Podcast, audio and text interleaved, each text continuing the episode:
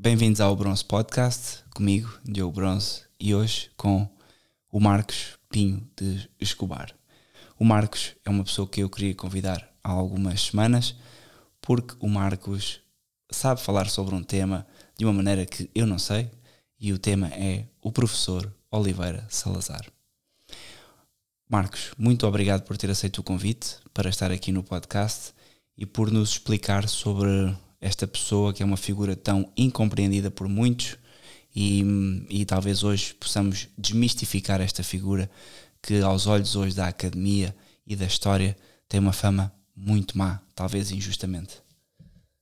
Muito bem, Diogo, muito obrigado pelo convite. É com grande gosto que eu, que eu estou aqui e e vou tentar explicar o que eu puder, o que eu, o que eu souber. Exatamente. bom, é um tema é um tema muito vasto, não é? Muito vasto, um tema complexo. Uh, não não podemos resumir tudo em, em, em minutos, nem, nem mesmo em uma hora. Mas o que eu posso dizer, uh, bom, para aqueles que não não conhecem muito, é que Salazar surge num momento uh, extremamente difícil uma crise gravíssima em todos os, sob todos os aspectos, é? uma crise financeira, uma, uma, uma, crise económica, social, política, uh, de uma instabilidade uh, infinita uh, que as pessoas de hoje em dia não, não, não fazem ideia, não, não, não têm como fazer ideia. Portugal já vinha numa situação bastante complicada desde finais do século XIX. Depois há, há uma, uma, uma campanha uh, anti-regime, estamos a falar ainda da, da monarquia, de uma monarquia que eu considero uma monarquia mais de fantasia do que uma monarquia real, porque o princípio monárquico não, não existia, a chamada uh, monarquia constitucional. Uh, já havia, uh, já vinha com bastante ímpeto, já muito tempo, mas de forma mais acirrada, a ação da maçonaria, da carbonária. Como sabem, Dom Carlos e, e, o príncipe Dom Luís Filipe são, são assassinados no, no Terreiro do Passo. Dom Manuel II assume, não dura muito tempo, em 1910 uh, é proclamada revolucionariamente, violentamente a, a República, e depois, durante 16 anos, vamos ter uma situação de descalabro ainda maior, uma instabilidade. Uh, foram para aí como 52 governos em, em 16 anos. Só um, um, uma vírgula ou um parêntese. Um, a questão da República, que hoje temos a ideia, pelo menos pelo aquilo que se vê nas notícias, é que todos querem a República e todos desejam a República. Mas a verdade é que utilizou palavras que me parecem que descrevem melhor o que aconteceu. A República foi imposta violentamente sobre os portugueses. É verdade. É verdade. Agora, uh, se nós vamos remontar, enfim, a causas anteriores, nós podemos considerar, por exemplo, que a partir de 1834, com, com a vitória da, da chamada facção liberal dos liberais, né, também existe um bocado uh, de confusão acerca da guerra civil em Portugal.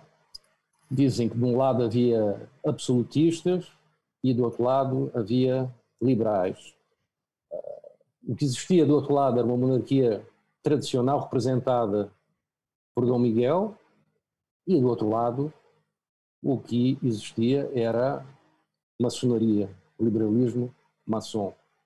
Mas enfim, entre eh, a partir de 1834, com a, derrota da tradição, eh, nós podemos até considerar que Portugal já tem entrado em, em república. Se considerarmos que a república seria a ausência de monarquia, de uma monarquia verdadeira, como era a monarquia tradicional encarnada em Dom Miguel, nós já vivemos desde aí com, com um grande problema. Uh, portanto. Uh, Ou seja, a, a, a maçonaria e as sociedades secretas já trabalhavam livremente em Portugal desde 1834. Sim, e, e, e desde antes, né? desde a Revolução, da chamada Revolução Liberal, desde 1820, à, própria secessão do Brasil e tudo o que ocorreu depois. Uh, não, não podemos esquecer que quem na altura era o herdeiro da coroa portuguesa, uh, Dom Pedro de Alcântara, grão-mestre da maçonaria, perdeu todos os direitos a partir da secessão, a partir da, da, da guerra que moveu contra a coroa, contra o próprio pai, contra a própria nação. Portanto, perdeu ali os direitos. Portanto, a, a ação das ideias liberais ou ideias do início iluministas e depois da, da própria maçonaria vem uh, é, uma, é uma é uma é um vem em incremento não é? ao longo ao longo do, do século XIX mas enfim chegamos a 1908 1910 dá-se um movimento militar como como eu creio que todos saberão dá-se um movimento militar a partir da cidade de Braga no norte que vem a Lisboa e derruba uh, o regime democrático. E aqui é necessário abrir um parêntese, porque uh, havia uma, como que uma coincidência entre republicanos e democráticos, né? mas existia um partido democrático profundamente jacobino né? e, e, que utiliza de todos os meios né? uh, para manter-se no poder. portanto, existe, existe uma corrupção, existe uh, uma, uma, uma, quantidade de vícios né, inerentes do sistema, e aquilo vai, como dissemos há pouco, como falamos há pouco no, no, no número, qualquer coisa como 52 governos em, em 16 anos. Uh, portanto, vem um, movimento, vem um movimento militar e derruba o Estado. Derruba o Estado e há um, uma coisa curiosa: naquele movimento militar há várias facções também. É um movimento que um, inclui monárquicos, inclui monárquicos uh, ou, ou, simpatizantes da monarquia tradicional, inclui republicanos, uh, inclui católicos e, e outros que não são tanto. Enfim, aquilo é uma é um é como se fosse um condomínio, não é? Um condomínio de forças. E havia uma coisa interessante, é que eles, eles sabiam aquilo de que não gostavam, sabiam o que não queriam, que era aquele estado de coisas, que era aquela república demo-liberal, ou mais demo do que, do que liberal até, um, não queria aquele estado de coisas. Mas já não sabiam exatamente o que é que eles queriam como, como ordenamento político novo, não é? substituísse aquele caos. Um, Naturalmente havia disputas entre, entre as facções, mas a verdade é que não, não, não estavam unidos numa, numa ideia, num conceito comum do que fazer. Havia um descalabro financeiro que era algo extraordinário, houve aquele problema da, do empréstimo, do famoso empréstimo da Sociedade das Nações, em condições humilhantes para Portugal. Agora, aqui abro outro parênteses, isso que é uma coisa curiosa, que nós fazemos o, o recorrido histórico e, e abrimos paredes o tempo todo, mas é, mas é importante. Desde a Revolução de 1974, não é? que alguns ainda ousaram comemorar uh, ontem, não é? dia, dia 25, uh, eh, Portugal já foi, ou melhor, o que resta de Portugal já foi à bancarrota três vezes, é? com os grandes democratas, bancarrota três vezes, em condições muito mais aviltantes é? do que até aquelas de há tanto tempo uh, relativas ao, ao, empréstimo da Sociedade das Nações. Bom, eles tentam, eles vão, eles compõem, os militares então compõem um governo, convidam personalidades uh, que eles pensam que podem, podem salvar o país, que podem ajudar, e vão buscar Salazar a Coimbra vão buscar Salazar a Coimbra. Eles, na, na altura, já era bom, e aqui tem de fazer referência também à própria formação, à própria, enfim, alguns dados biográficos de Salazar. Salazar é, é original da, da aldeia do Vinheiro, que é ali em Santa Comba, Santa Combadão. Ah, é filho de gente da terra, é filho de um feitor. Ah, foi criado, foi, foi educado, foi formado por padres. E tinha mais ou menos uma vida já mais ou menos planeada. Foi para o seminário, a ideia era, era ser sacerdote, e chega a estar vários anos no seminário, no seminário em, em Viseu, toma ordens menores, mas chega um determinado momento que ele pensa que a sua vocação estaria mesmo na, na, na, na universidade, estaria mesmo na cátedra. E ele vai, uh, tem que fazer alguns cursos uh, complementares, uh, termina por, por entrar em Coimbra, vai ser um estudante brilhante na Universidade de Coimbra, vai ser um catedrático brilhante, e há uma coisa muito interessante, é que ele é convidado para. Havia um, um, um grande professor de quem ele era discípulo, uh, o professor Marnoco e Souza, que adoece e depois vem a, vem a falecer, e Salazar, antes de fazer, antes de ter um, o, o grau de doutor, antes, antes de um doutoramento, é convidado para substituir o professor e Souza, portanto, na cátedra. Isso é uma coisa inaudita, não é? Exatamente. Alguém antes do doutoramento. Mas, enfim, ele é um, um catedrático brilhante.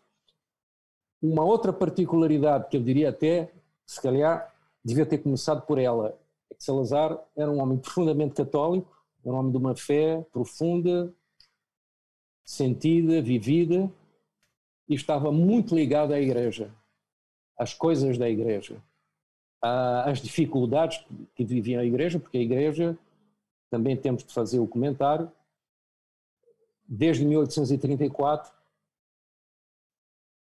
com a vitória dos chamados liberais, que a Igreja vinha sendo perseguida. Uhum.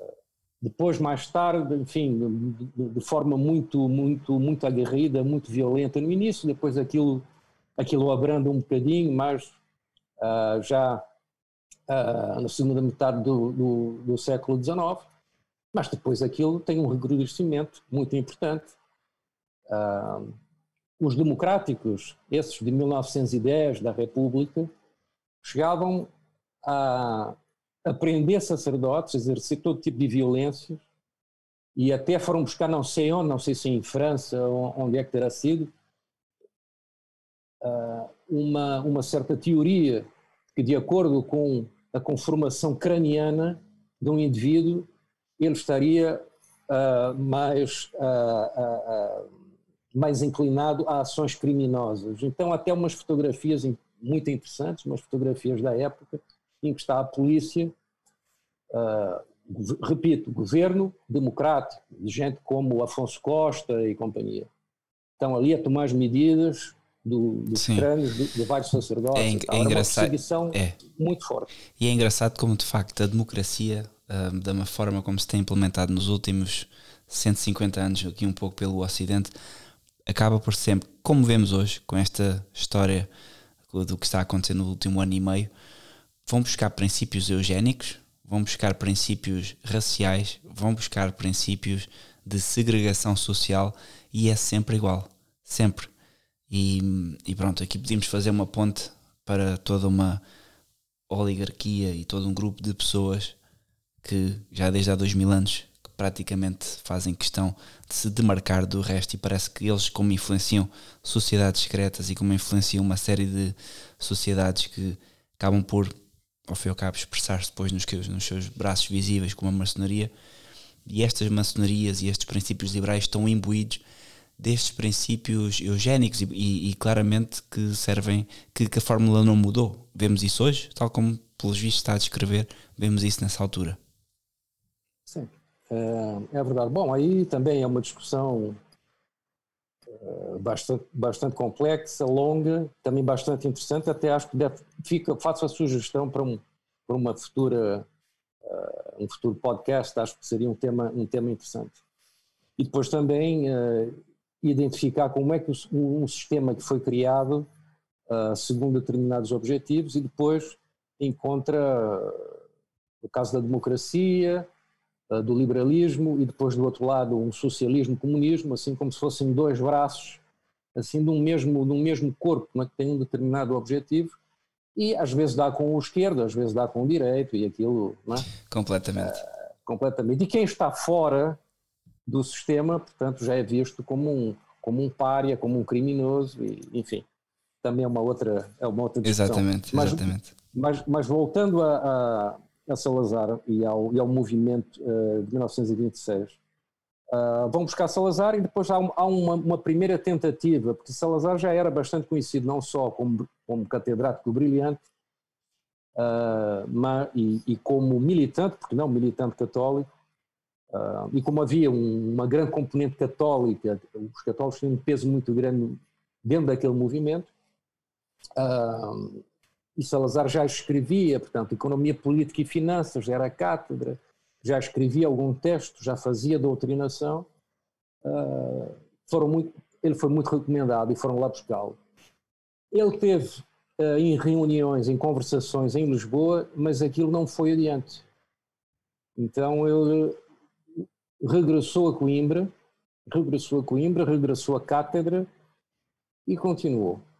Os militares ainda tentaram durante algum tempo, estamos a falar em 26 ainda, e chegamos a 28 e não haviam realmente solucionado a questão, a questão financeira tinham conseguido uma certa ordem social, uma certa tranquilidade, bom, quando comparada com o descalabro anterior era realmente um feito extraordinário, mas do ponto de vista financeiro nada feito. Então regressaram a Coimbra e fizeram nova tentativa. E resultou. Esta vez Salazar aceitou. Eu penso que da primeira vez ele não via, ele não via, Salazar não via condições, as condições necessárias uh, para, para implementar uma política como a que ele julgava necessário para, para reparar, enfim, para, para, para salvar, solucionar a questão, a questão financeira. Será, então, que houve, será, será que houve alguma ilusão da parte desses movimentos de que Salazar, sendo novo, queriam alguma espécie de pessoa jovem que pensasse diferente ou sabiam exatamente o que estavam a escolher? Uma pessoa católica profundamente tradicional. Eu penso que, que ainda havia muita confusão logo em 26, quando ele foi convidado a primeira vez. Eu penso que havia muita confusão e penso que também da parte dele ainda não vi assim, elementos uh, muito precisos da parte de Salazar, porque é que não teria sido. Existe um, um, um princípio geral, ele não aceitou porque não via as condições, ou talvez quisesse esperar um bocadinho mais, porque ele ainda estava um pouco confuso no início, ou talvez não tenha sentido um suporte, não tenha sentido, sentido um apoio adequado, ou viu que ainda não, não estavam dadas as condições para ou então as condições que ele uh, propôs não foram aceitas também. Porque quando nós observamos que da segunda vez, quase um ano e meio depois, quando ele é, quando, quando ele é chamado e aceita e vem, e vem para Lisboa, nós vemos muito bem quais foram, qual foi a condição fundamental? É que nenhum ministério podia gastar o que quer que fosse um escudo sem autorização do Ministério das Finanças, sem autorização do, do, do Ministro das Finanças. Portanto, Salazar precisava de um controle financeiro, eu diria, eh, total, um controle dos gastos, eh, enfim, e das coisas teriam um impacto financeiro que fossem feitas pelo Estado. Eu penso que da segunda vez os militares reconheceram que não, não seria possível continuar e, e, e talvez tenham cedido a essa exigência. Depois é o próprio Salazar que comenta no, no, no discurso de posse, e até uma frase que ficou muito conhecida: sei muito bem o que quero e para onde vou. É? Sei muito bem o que quero e para onde vou, que era justamente o que eles não sabiam. Eles sabiam que não queriam, mas não sabiam exatamente para, para onde, nem por onde, nem de que forma. E aí vem uma coisa realmente extraordinária, porque ninguém, uh, ou muito pouca gente, acreditava que Salazar fosse aquele catedrático ainda jovem, 30, 38 para 39 anos, aquele catedrático jovem, Coimbra, desconhecido, enfim, uh, não ia durar muito mais de uma semana. Até contam lá uma, que alguém teria dito, uma das figuras conhecidas do, do, do movimento 28 de maio teria dito ah, uh, parece que agora para, para, para a pasta das finanças vem um tal Salazar de Coimbra. E alguém respondeu: Ah, isto vai durar uma semana e pronto.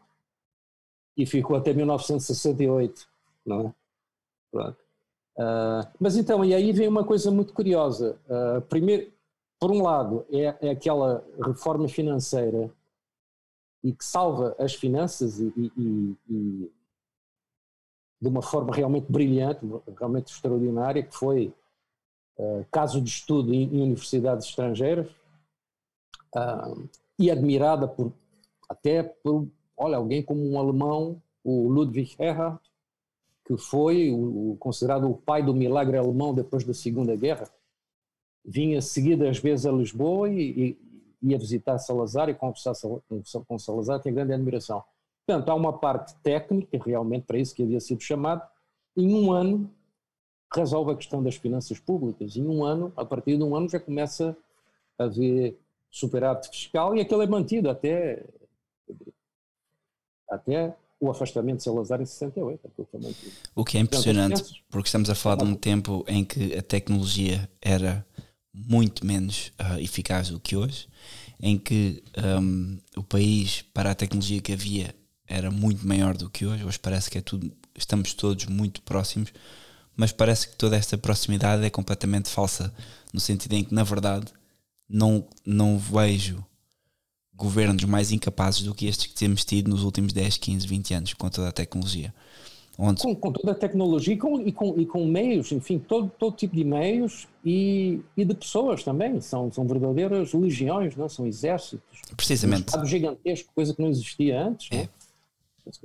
Então, portanto, como eu dizia, de um lado é a questão da reforma financeira, até existe um livro muito interessante uh, que eu consegui adquirir, mas ainda, mas ainda não li, que é um estudo uh, sobre a reforma económica, não? mas com, com, com luxo de pormenores.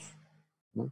E é uma coisa, depois eu, eu posso facultar o, o nome, que é um estudo recente, é uma coisa que saiu no ano passado, muito interessante. Bom, por um lado é a questão técnica, um, um verdadeiro milagre financeiro, um, um milagre económico. Salazar tinha a ideia de que a solução, quer dizer, Portugal vivia até então numa desordem, uma desordem generalizada. Aliás, a reflexão política de Salazar começa com a preocupação fundamental com a ordem, no caso, a ausência de ordem, como ele mesmo dizia, nas esferas do pensamento e da ação.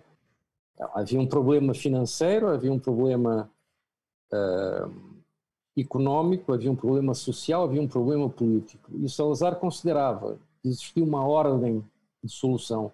Primeiro o problema financeiro e, por último, o problema político. Sem a resolução do primeiro, não se ia chegar à resolução do, do quarto, o último, superior que seria o político. E, por outro lado, uma coisa muito interessante é que Salazar aparece como uma pessoa completamente diferente, como um ministro completamente diferente daquilo que havia existido até então. A sua personalidade, o seu caráter, um homem de estudo, de gabinete, que não gostava de falar, que não gostava uh, de conversa, que não gostava de atos públicos, não é? e de uma seriedade absoluta, de uma. Era uma, era uma, uma, uma personalidade ascética, né? era um asceta.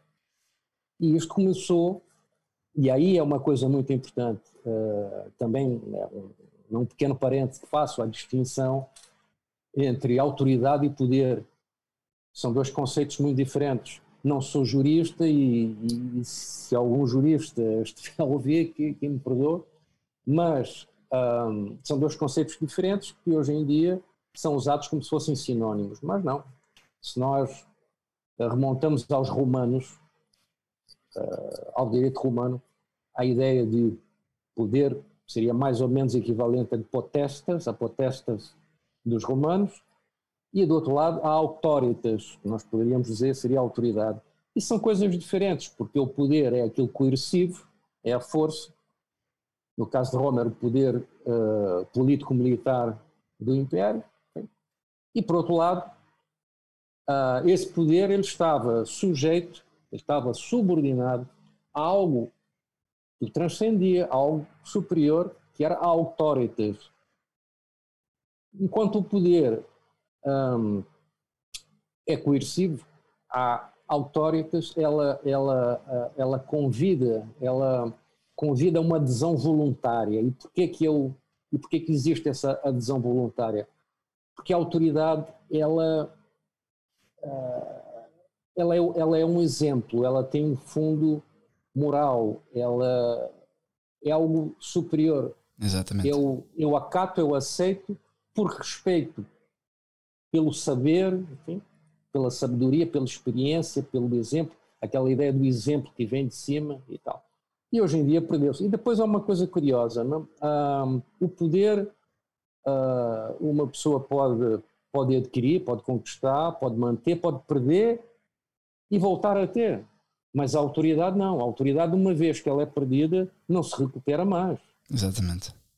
Isso é assim tudo, não só na política, mas em, em, em casa e como pessoa. Exatamente, é... exatamente. E depois, a autoridade tem uma série de características, nós podemos tratar depois, porque é algo também muito, muito, muito importante no caso de Salazar, mas enfim, é competência técnica de um lado e por outro lado é a autoridade. A autoridade que ele demonstrou. E depois então, foi uma adesão voluntária e muito forte. E depois, em 1932, portanto, quatro anos depois de exercer o Ministério das Finanças, ele é convidado para formar governo, né? passa a ser presidente do Conselho de Ministros.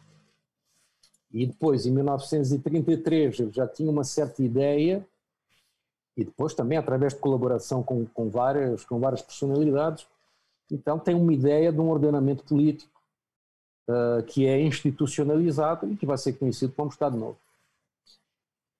Não, é mais ou menos assim. E, e pronto, e depois, bom, e depois são casos específicos, né? Uh, problemas históricos, questões que surgem.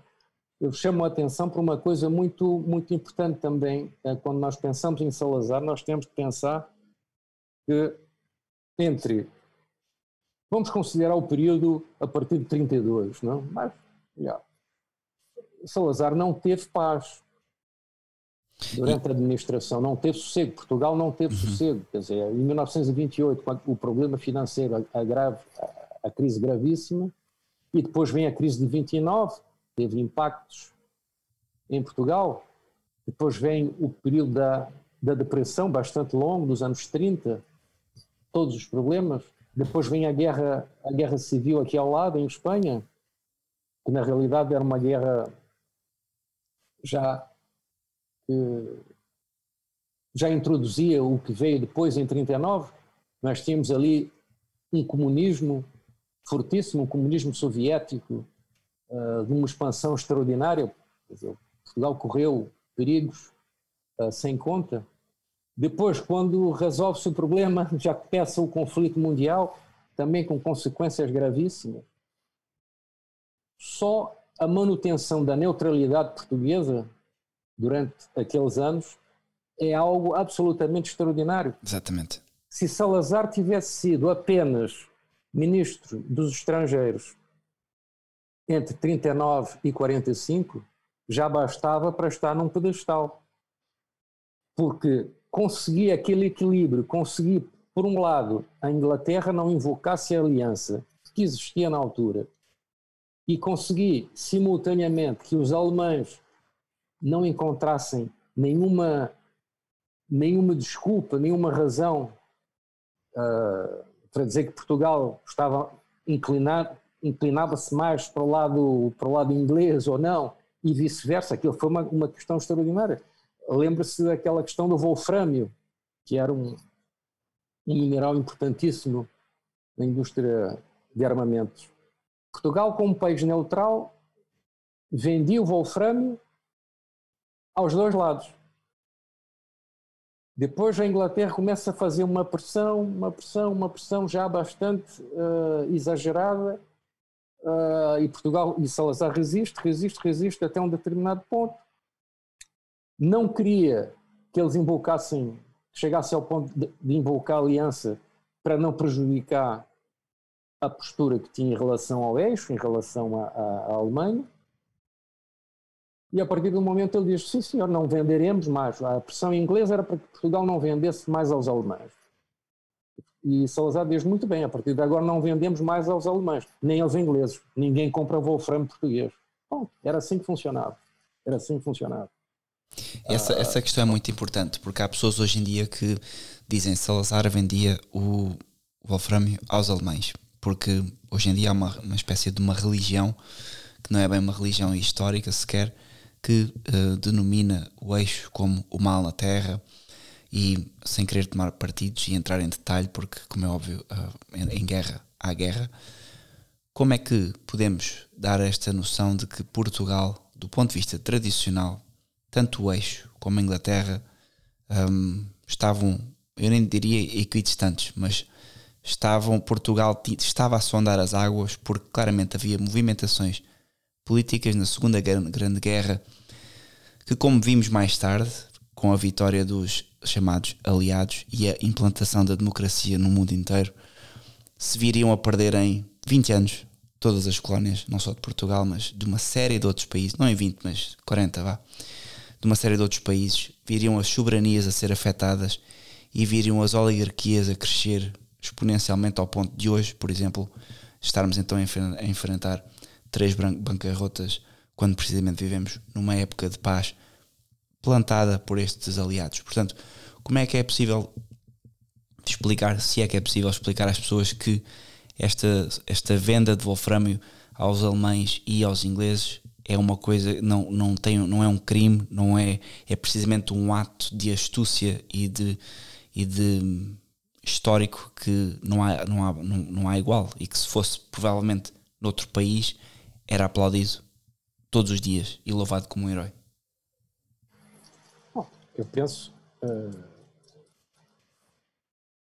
que Salazar uh, pensava que o ideal, onde existe e que o direito internacional fosse, fosse respeitado.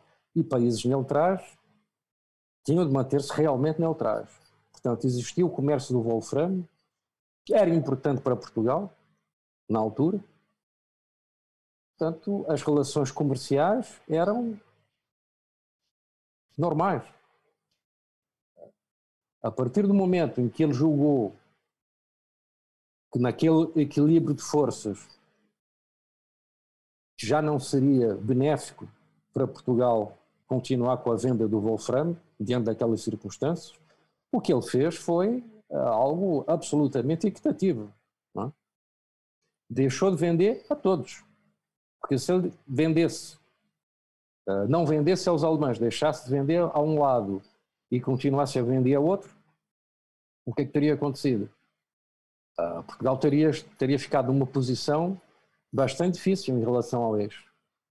E é tudo que se procurava fazer. Nós temos que ter uma visão de conjunto de tudo. Exatamente. Uh, o papel de Salazar na Guerra Civil de Espanha, repito, aqui ao lado, nós entre o Atlântico e a Espanha.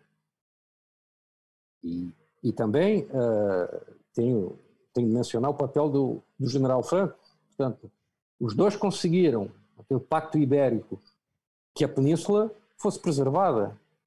Porque eu, como é que nós podemos pensar que se, se os alemães tinham o poder suficiente para entrar em Espanha, para atravessar a Península Ibérica, teriam chegado até aqui Portanto, uh, tudo é uma questão de equilíbrio, uma questão uh, estratégica.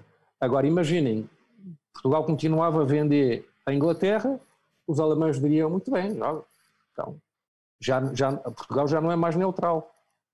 Podem já tomar Exato. outras, outras posturas em outros pontos. Não, não, não vamos esquecer também que Portugal estava presente nos quatro cantos do mundo, com uma presença importante e não éramos, eh, não somos e não éramos na altura um país riquíssimo, né? com um poderio militar avassalador, né? com, com, com, com dinheiro, com recursos financeiros infinitos. Então imagina o que teria, o que teria sido. Então, como eu, como eu disse, aquela construção da, da, de, uma, de uma neutralidade ibérica, não é? Foi extremamente importante. Já já por si só. Exatamente. Eu penso que a, a, a, a, atitude de Salazar foi perfeitamente normal, muito bem, muito bem pensada, muito bem estudada e, e, e esperou que chegasse um momento oportuno, um momento justo. Uhum. E ele, hoje, hoje, claro, o Salazar tem má fama no ensino público, que é dominado por comunistas e maçons. E porquê? Porque Portugal tornou ilegal uh, uh, ou ilegalizou a maçonaria e o comunismo. Como é que nós hoje podemos explicar que, bom, seria fácil se por um lado, mas para pessoa comum que tem ideia, porque só vê a televisão, como é que nós conseguimos explicar que de facto é por isso que Salazar tem esta fama e, e é por isso que de facto foi o alvo durante todo este tempo de, de tentativas de derrubo de inúmeros outros países, precisamente porque compactuavam com a maçonaria e compactuavam com o comunismo e socialismo? Eu penso que está tudo ligado a, a um fenómeno chamado revolução, com R maiúsculo. Revolução tem atuado ao longo da história, é um fenómeno único, mas que toma diferentes roupagens segundo o lugar, segundo uh, as características da, da sociedade onde se instala. É um fenómeno. Revolução. Em oposição está a tradição. Eu penso que Salazar tem a melhor definição do Estado, também é um conceito complexo e um conceito que tem que pode ter muitos significados, mas a melhor definição é aquela: o Estado deve ser um ministro de Deus para o bem comum. Eu penso que qualquer governante ou qualquer homem que tente cortar o passo à revolução, revolução com qualquer roupagem, vai ser odiado e vai receber, vai ser o foco, o centro de todos os ódios. E ainda mais uma pessoa como, como Salazar, que enfrentou a maçonaria, enfrentou o comunismo, era um, um acérrimo crítico do liberalismo, da democracia, e eu gostava de especificar um pouco mais adiante, porque quando porque o, se nós pensamos a política, a política com P maiúsculo, política com P-O-L, não a política que existe por aí, P-U-L-H. O objetivo da política, ou a finalidade da política, não é, como muitos pensam, tomar o poder, não é o poder em si. Uma política bem, bem pensada, bem constituída, tem por finalidade assegurar o bem comum Agora, muita gente vai pensar que o bem comum é comprar carros e telemóveis e, e ou até mudar de sexo, né? fazer operações para mudar de sexo, ou ir de férias, ou a televisão, não sei o quê. Não, não, é o bem comum, não é, não é nada disso. O bem comum, como entendia Salazar, como é o, o correto e como bem explicava São Tomás, não é? é o bem comum completo. Bem comum completo o que é? Então, bem comum completo é o bem, um bem-estar, um bem-estar material legítimo, proporcionado, que está, por sua vez, ordenado a uma vida virtuosa, não? É? ao desenvolvimento das virtudes. E o, o bem-estar legítimo e a vida virtuosa por sua vez, ordenados à salvação das almas. Portanto, Salazar julgava, da mesma forma que São Tomás, de quem era tributário, o Estado é obrigação do Estado, ou é função do Estado, assegurar aquelas condições materiais e morais para que o homem possa ganhar uma vida, a sua vida digna, uma vida digna nesta terra e nesta terra também, através das suas ações, poder ganhar a vida eterna no céu. Esta é que é a questão, esta é que é a função de um governante. Agora, diante da revolução, diante de forças revolucionárias diante daqueles que negam a Deus, negam a pátria. Quem defende tal coisa é um inimigo a abater, não é? E por mais tempo que fica, quanto mais tempo fica um inimigo assim, passa a ser o, o, o objeto de um ódio infinito, é? de um ódio absoluto. E depois, cada vez que as tentativas de derrubar, de afastar uma personalidade ou um estadista assim, uh, não vão adiante, a raiva aumenta ainda mais, o ódio aumenta ainda mais. Eu lembro, por exemplo, uh, agora indo para o século XIX e outro continente, no Equador, Gabriel Garcia Moreno foi presidente do Equador e era um homem que podia resumir ali a sua, a sua, uh, o seu lema de governo era liberdade para tudo e para todos, exceto para o mal e para os malfeitores. Um homem profundamente uh, uh, devoto da Santíssima Virgem o que é que aconteceu com ele? Também numa época sem tecnologias e helicópteros e meios de transporte. Às sete da manhã, já presidente do Equador, às sete da manhã assistia à missa na Catedral de Quito, ia só, dali ia para o gabinete, foi assassinado brutalmente pela maçonaria nas escadas da Catedral. Portanto, reúne, reunia os ódios, os ódios das seitas, os ódios, qual o, o, o qual pode ser a explicação, a razão do mal, do mal absoluto, de um mal que odeia a criação, que odeia tudo?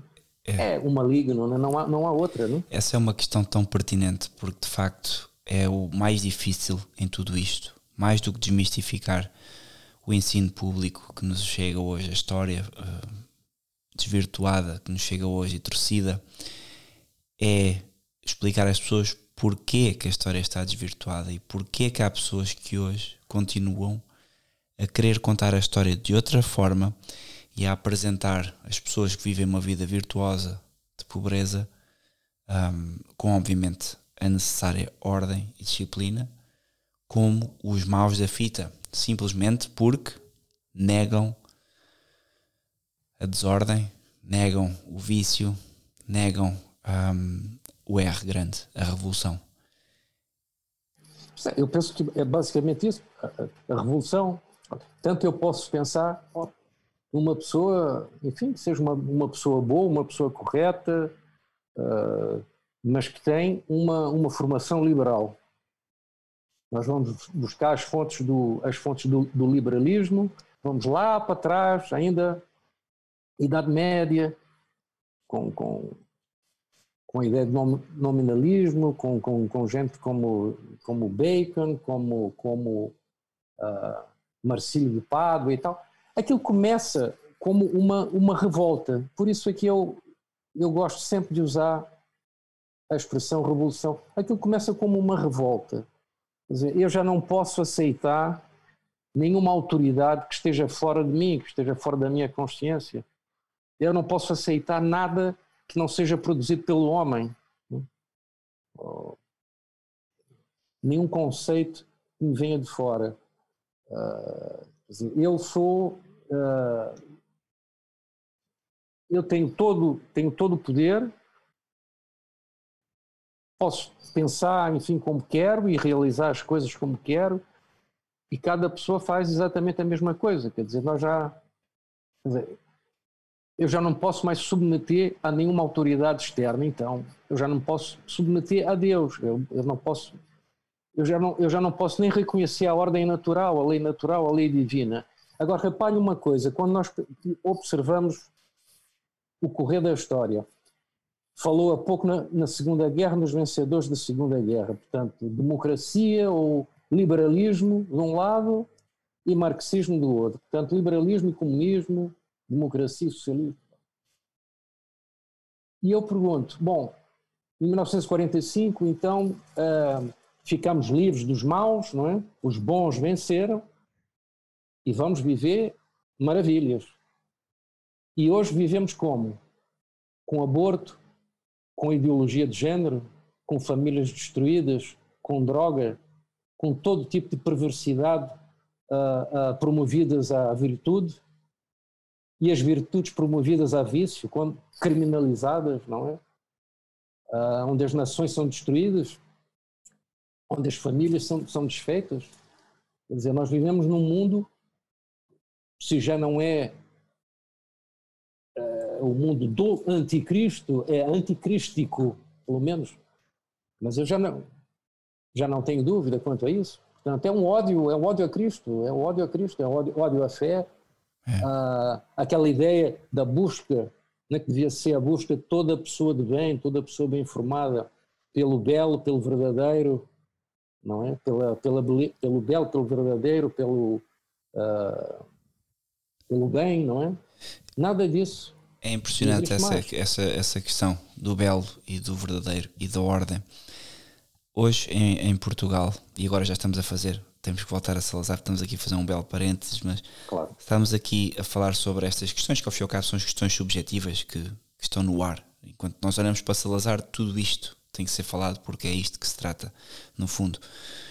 Mas a questão aqui uh, do Salazar, agora já falámos sobre o socialismo, maçonaria e eh, liberalismo, gostava de só explorar essa parte um pouco mais, no sentido em que há muitas pessoas hoje de direita, chamada direita democrática, que se identificam com Salazar, porque veem em Salazar a ordem e o nacionalismo, mas depois esquecem-se que Salazar condenava também o liberalismo desta direita e condenava também as questões da grande finança que a desta direita de hoje vive, eu nem digo que promove, vive subjugada por. Um, como é que hoje conseguimos então desmistificar também para estes adeptos de Salazar que alto, que o próprio Salazar, se vos visse hoje, vos condenaria porque também não, não agem como pessoas tradicionais portuguesas que querem autonomia e soberania do seu país, que é uma parte fundamental, mais do que o nacionalismo é, não se pode ser nacionalista sem ser soberano. E hoje estas direitas são completamente falsas nesse sentido. Claro, completamente, porque uh, se Salazar era antiliberal, era um antiliberal completo. Não, era, não poderia ser antiliberal uh, na questão social na questão moral e ser liberal em economia. Não poderia ser. Dizer, ou se é liberal em tudo, em todas as questões, ou não se é. E, uh, para já, uma outra coisa, a distinção direita-esquerda também era algo que nem Salazar usava não prestava muita atenção e naquela altura talvez ainda tivesse mais validade do que hoje. Porque são, são, são, são, são faces, não é? são, são, são, são lados da, da mesma moeda. Novamente, é revolução, é um sistema revolucionário. São categorias de pensamento que surgiram no quadro da revolução. E existe, é, é facto, mas para usar, enfim, usamos o termo com todas as restrições, direita. É claro, existe uma direita que é, eh, digamos, seria mais ou menos tradicional na questão moral, mas em economia, em finanças, é inteiramente liberal. E também não vê, como muito bem uh, referiu, a questão de soberania, considera um empecilho. Ora, uma soberania num grande mercado, num mercado livre, onde há um laissez-faire, laissez-passer, uma economia liberal que vai considerar a pessoa, uh, e aqui é uma coisa também muito interessante, é a questão da, do trabalho, não é? do trabalho, fator de produção, ou junto com o capital, a propriedade, ou que seja. Ah, o pensamento tradicional vê muito mais um ofício, uma profissão, seria até propriedade da pessoa, não é? E não trabalho. O trabalho pode ser algo, enfim, que simplesmente é vendido a quem paga melhor e hoje, hoje, hoje vai trabalhar num determinado setor, amanhã em outro porque paga mais. Uh, tudo isso foi destruído também ao longo dos séculos pela ideia liberal, pelo vírus liberal. Eu penso nas corporações da Idade Média, onde não só uh, velava-se pela qualidade, pela formação, mas aquilo era todo um mundo, aquilo era um conceito de mundo, era uma visão da pessoa, uma visão da família, das comunidades naturais. A pessoa estava ali enquadrada, enraizada. Não é aquele, aquela ideia do indivíduo, do átomo, não é? inteiramente uh, só, frente ao Estado, e que vende a sua força de trabalho, portanto não tem mais nada. Uh, tudo isso vem, vem do liberalismo, portanto não se pode ser tradicional num setor e liberal em outro.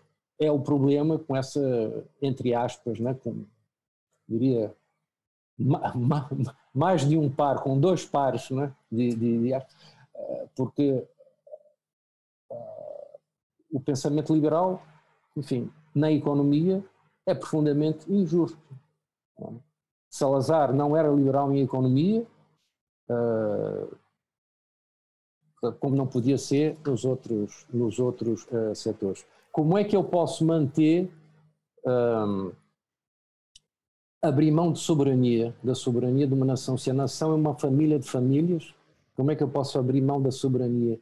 Como é que eu posso, em que sentido existe, então, de ser um governo uh, se 80% ou 90% das leis são feitas por outros? Uh, quer dizer, não, não há sentido, não há sentido. Se eu não tenho soberania, como é que eu vou falar de identidade? E vice-versa. Se eu, se eu não tenho mais uma identidade nacional, se eu destruo, se eu dissolvo a identidade nacional, porque é que eu vou exigir soberania? Eu já posso ser qualquer coisa, já posso pertencer a outro ou não, não é? Tudo isso é. Sim, em certa medida estamos pior do que em 1926, no sentido em que hoje não há sequer um exército ou um grupo, uma elite, que sequer pensa a nação nesse sentido de soberania. Nós estamos muito pior, estamos muito pior. Eu, eu até tenho pensado recentemente nisso. Uh, estamos muito pior, a situação é muito mais grave. Porque repare, em 1926 uh, não se discutia Portugal, a nação portuguesa. Nação euro-ultramarina. Não se discutia, nem de um lado nem do outro da barricada. Estavam todos uh, em uníssono quanto ao que era Portugal. Hoje em dia, o que é Portugal? É, uma, é um, e aliás, há um, há um discurso de Salazar absolutamente extraordinário que eu recomendo a, a leitura, como recomendo a leitura dos discursos completos de todos os volumes, porque uh, não há desperdício. Cada palavra tem o seu valor, tem o seu, o seu lugar justo. E Salazar diz coisas absolutamente fantásticas, tanto na forma como no, no conteúdo. Eu vou tentar aqui de memória, que é mais ou menos assim. Uh, para alguns, associação transitória ou permanente de interesses materiais, a nação é para nós, sobretudo, uma entidade moral formada ao longo dos séculos pelo trabalho e solidariedade de sucessivas gerações ligadas por afinidades de sangue e de espírito.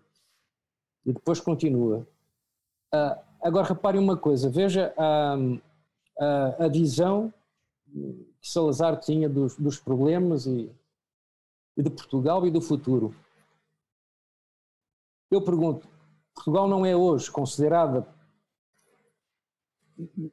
pelo, pelo, pelos dirigentes do regime, não é, e por muita gente, inclusive desta direita liberal e tal, uh, como uma associação, quer dizer, uma, uma mera, uma, um, um, mero procedimento burocrático ou notarial, um contrato, é, totalmente. pode ser alienado, pode, pode, pode ser como uma mercearia, pode ser alienado, pode ser vendido, pode ser repartido, não é? Pode ser até algo que, bom, vá lá, que seja permanente, mas pode ser mexido e remexido. Quer dizer, não existe. Depois, quando Salazar fala da identidade, identidade da origem, identidade de sangue e de espírito, está a falar na nossa, na nossa identidade, na nossa, como, como, como povo, como estirpe, uma noção de ancestralidade, de continuidade. Nada disso, nada disso existe hoje.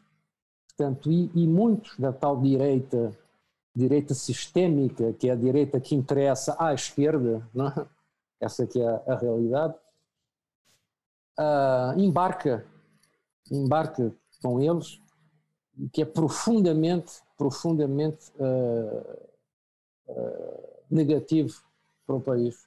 E depois, repare, nós, nós, nós vivemos num Estado, quer dizer, num Estado abortista, num Estado que assassina os bebés portugueses e depois importa os bebés ou, ou, os estrangeiros, quer dizer, não se percebe. Sim. Dizer, Bom, isso já faz parte do tal.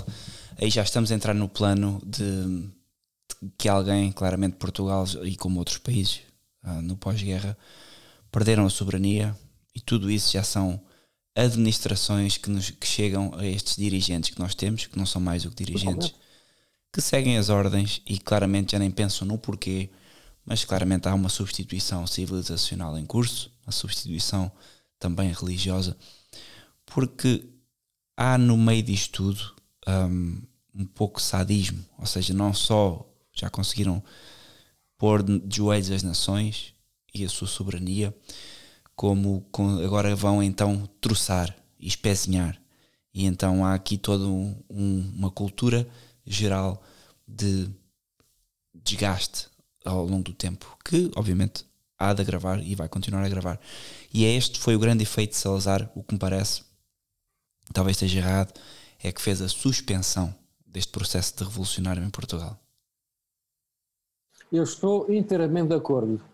Uh, o, como, como, o Diogo sabe, eu, eu, eu vivi muitos anos na, na, Argentina e estou um pouco lá e cá, agora por conta da, da pandemia ou da pandemia, uh, estou mais ou menos preso aqui, aqui mas eu fui em, em, em, Buenos Aires que eu ouvi pela primeira vez, ouvi a um, a um sacerdote argentino brilhante, o padre Alfredo Sainz, uh, filósofo, teólogo, tem uma obra imensa, escreveu uma biografia sobre Salazar, numa, numa coleção, uh, é um, um bom amigo.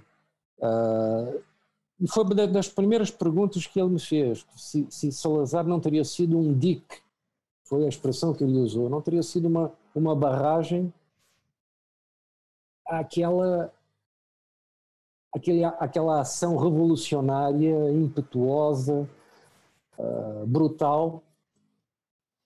E talvez tenha sido, talvez tenha sido, porque o que é que uma pessoa, por mais extraordinária que seja, pode fazer? Uma pessoa, uma pessoa que tem, que é humana, por mais extraordinário que seja, o que é que uma pessoa pode fazer? Dar o exemplo, tomar as medidas necessárias, fazer tudo que está ao seu alcance mas depois eu, eu penso que é um pouco como, como um pai, como uma mãe, que, que faz tudo pelos filhos, faz tudo como deve ser, tenta fazer, fazer dos seus filhos boas pessoas, bons cristãos,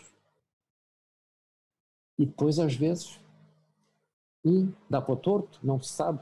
E nós podemos responsabilizar os pais inteiramente assim, pais que foram dedicados, devotados, eu, eu, eu, vejo um pouco assim, mas eu penso que a, que, a, que a sua ideia é correta. Foi uma barreira. Ele, ele, ele quando diz tenho ideia para onde vou, claramente nessa altura ele fez o que estava correto. Finanças, o produto, ou seja, o produto não, eu não, eu não sou de economia, não devo estar a usar bem os termos, mas a dívida externa sei que foi reduzida a níveis históricos, que é um princípio essencial da soberania. Eu não sou economista, mas isto é um princípio que se pode aplicar como um país é uma família de famílias e eu, sendo pai de família, sei que se ao final do mês eu tiver mais dívida do que, uh, do que rendimentos, eu não consigo sustentar a minha família por muito mais tempo e, portanto, um país da mesma forma.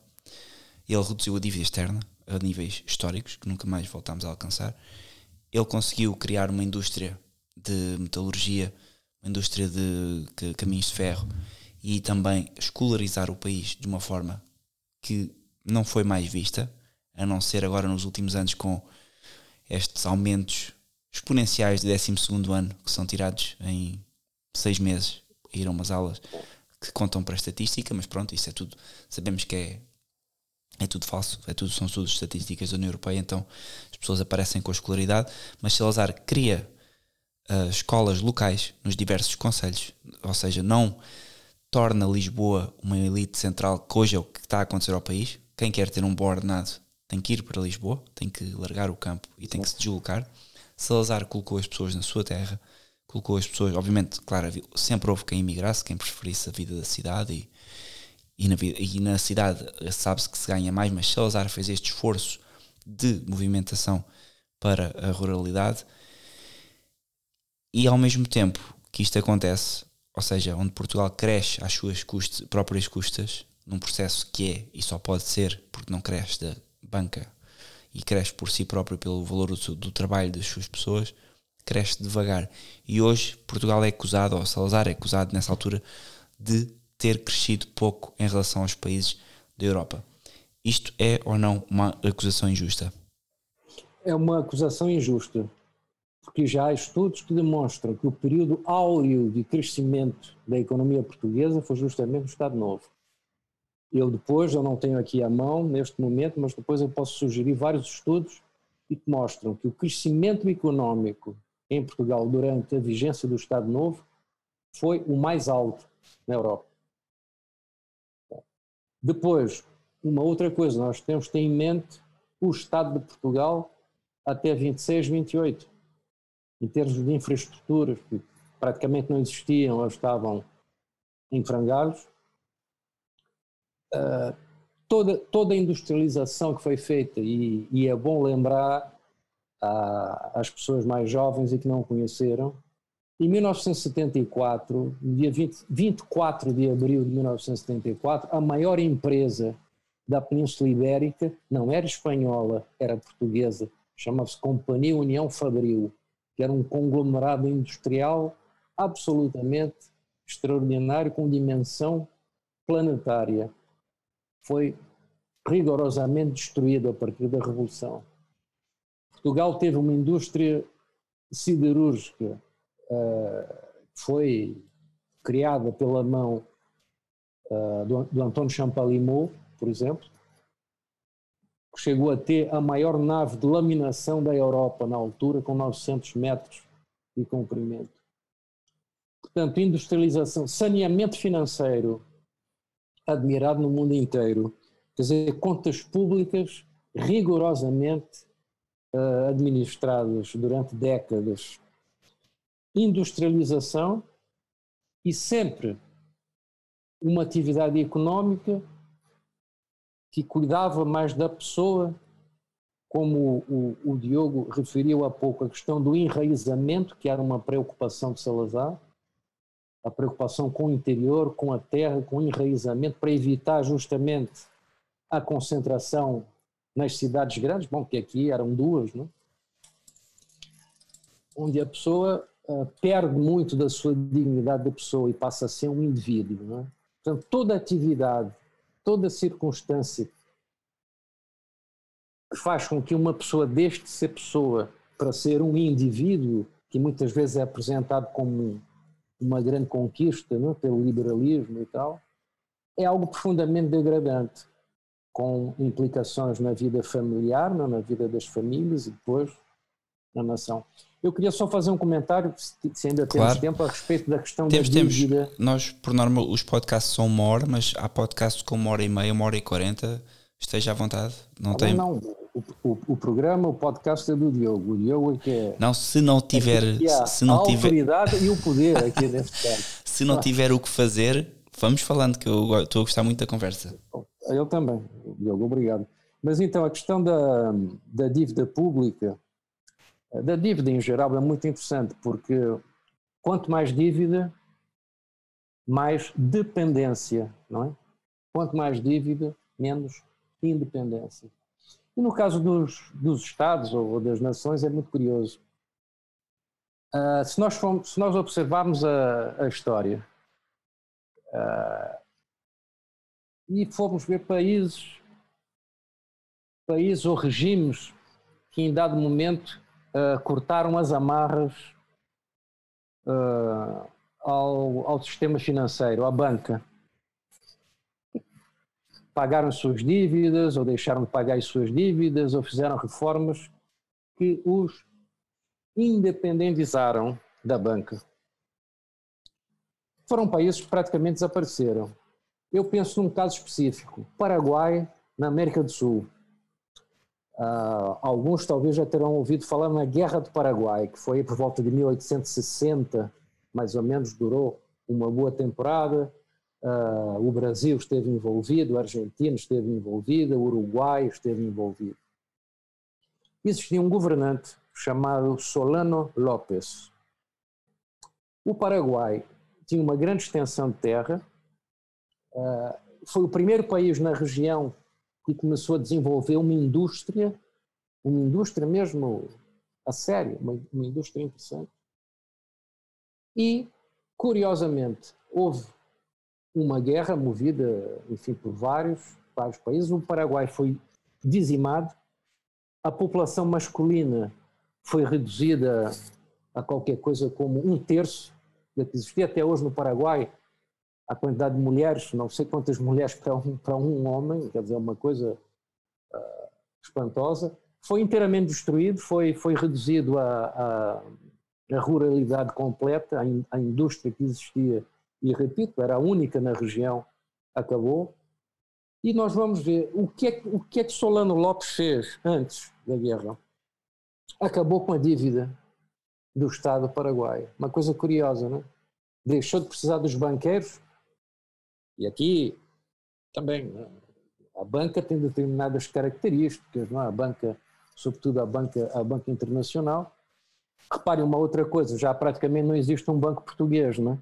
É uma coisa curiosa. A, a Caixa Geral ainda resiste, não sabemos por quanto tempo. É uma coisa curiosa. Então, também, novamente, aquela questão do ódio de que falamos há pouco contra um determinado governante ou estadista ou regime. Portugal já não, já não devia mais, quer dizer, já não, já não devia nada considerável à banca, já não havia aquela relação. Depois, Salazar tinha, um, tinha verdadeiro horror a, a uma coisa chamada plutocracia, que ele considerava a, a flor do mal do pior capitalismo.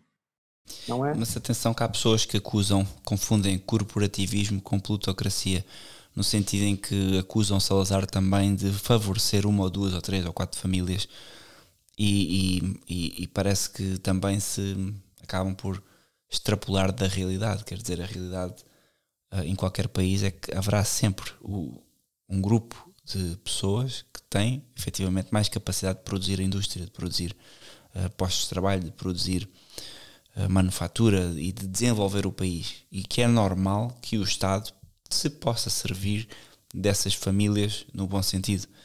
E às vezes confunde-se isso com a tal plutocracia que visa destruir, que, que é o que faz a banca.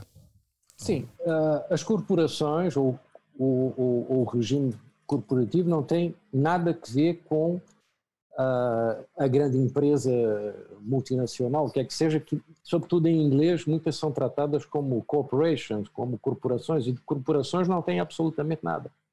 Nós falamos no início, as corporações vêm, né, que existiam na, na, Idade Média, aquilo era, um, era, uma, era, uma, era uma, uma forma de vida muito ampla, eh, que garantia proteção, quer dizer, existia o aspecto profissional, o aspecto do desenvolvimento de um ofício, do controle de qualidade, isto é uma coisa muito importante, as coisas eram feitas para durar, não como hoje, que é tudo plástico ordinário, que é para deitar fora e comprar outro. O, o artesão, ele era dono dos seus meios de produção, dos seus instrumentos de trabalho, ah, existia uma proteção que era praticamente do berço até a morte, ah, coisa também que as pessoas não sabem, muitas pessoas não sabem, já existia naquela altura todo um, um, sistema de proteção social que era dado pelas corporações.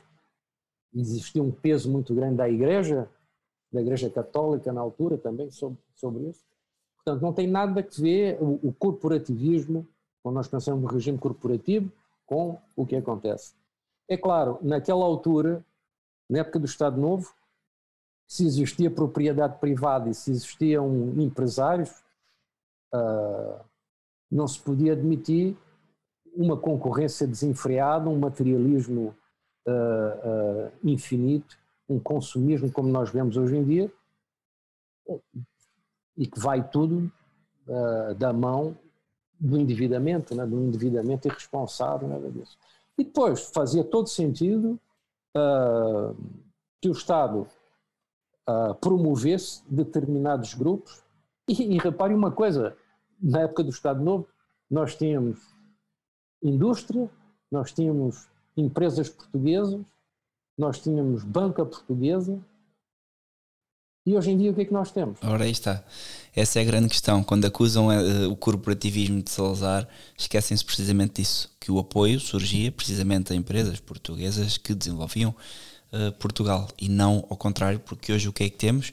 Temos Portugal a uh, enviar dinheiro e agora até vacinas e tudo mais. Isso podem, para mim podem enviar todas, mas enviar tudo para todo lado e não há, não há de facto uma unidade nacional. Não, não há nada. Os centros de decisão estavam em Portugal, não é? Os centros de decisão estavam em Portugal. Reparem uma coisa, o, como é que o Estado Novo entendia a economia? Vamos olhar para a TAP, ou como dizia-se antigamente, para os TAP, né? transportes aéreos, era em plural.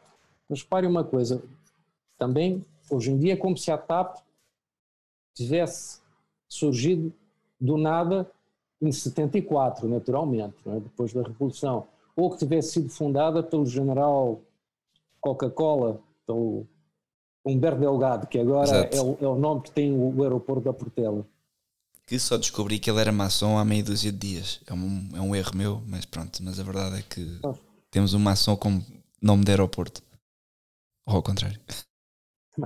Mas repare uma coisa: se nós olharmos para a TAP, naquela altura, estamos a falar logo após a, a Segunda Guerra, a Segunda Guerra Mundial.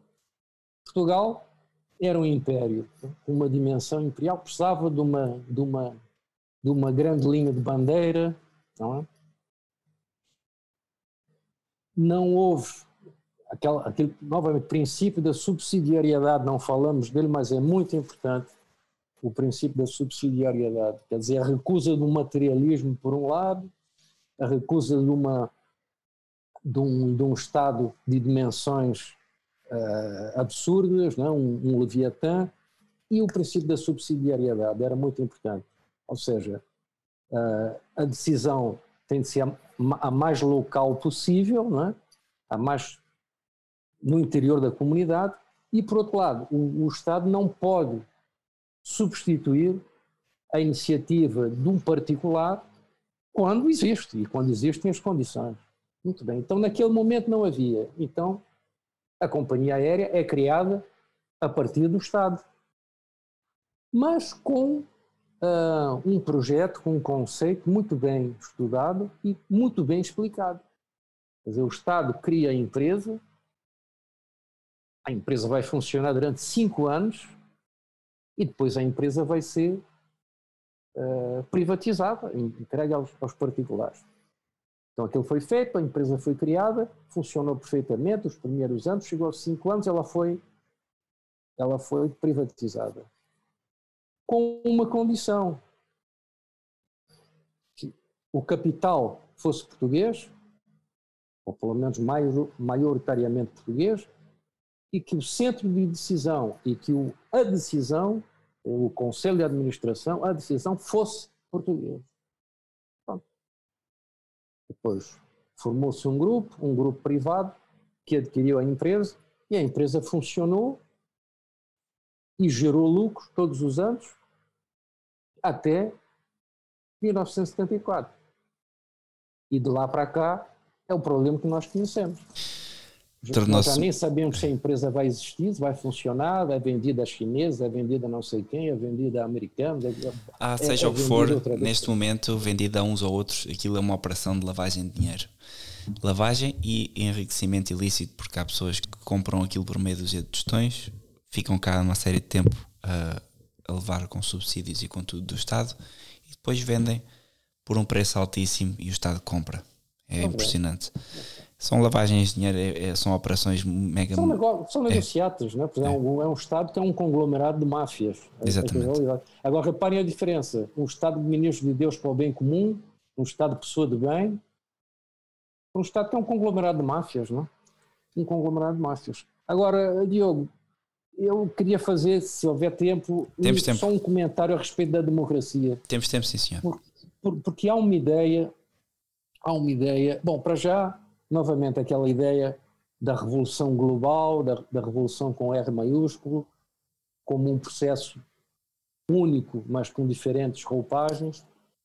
Uh, quem não for democrata, quem não seguir a cartilha, dos democratas é um pária, é quando é um criminoso. Ou não existe, é ignorado, ou então tem de ser atacado, tem de ser abatido e tal. Que há também muita gente boa que pensa que a democracia é uma, é uma excelente ideia que foi manipulada, que foi adulterada, não, não, não, não foi aplicada como devia ter sido e tal, e pensa nos gregos e tal. E que existem várias formas de democracia, vários tipos, a liberal, a de massas e tal. A questão é a seguinte: não existe nada disso. A democracia, desde o seu início, desde a sua gênese, ela apresenta um problema gravíssimo, uma perversão, e que é a idolatria da quantidade, a idolatria do número como critério de verdade. É? Ela é uma revolta, na realidade, da, da quantidade uh, sobre a qualidade do adjetivo sobre o substantivo, do múltiplo sobre o uno. Ela é uma religiosidade invertida ou pervertida. Ela, no fundo, é uma revolta da criatura contra o Criador. Porque o número não é critério de verdade. Não é, não foi e jamais será. Então ela já traz no seu no seu DNA ou ADN, na sua, na sua essência, esta perversidade. Não é a única, há várias outras. E isto foi visto desde a época clássica, desde gregos e romanos. Isso foi vista por Santo Tomás, isso foi vista por católicos e não católicos, foi vista por pagãos, foi vista por gente como Morras, foi visto por gente como o, o Guénon, o Donoso Cortés, ao longo da história. E depois existe uma questão, uma questão também muito séria, é que existe, eu posso pensar em democracia como, como forma de governo, um método, e posso pensar, que é o que ocorre hoje em dia, que é gravíssimo em todo lado, como fundamento de governo. Portanto, a democracia é algo sacrossanto. É algo.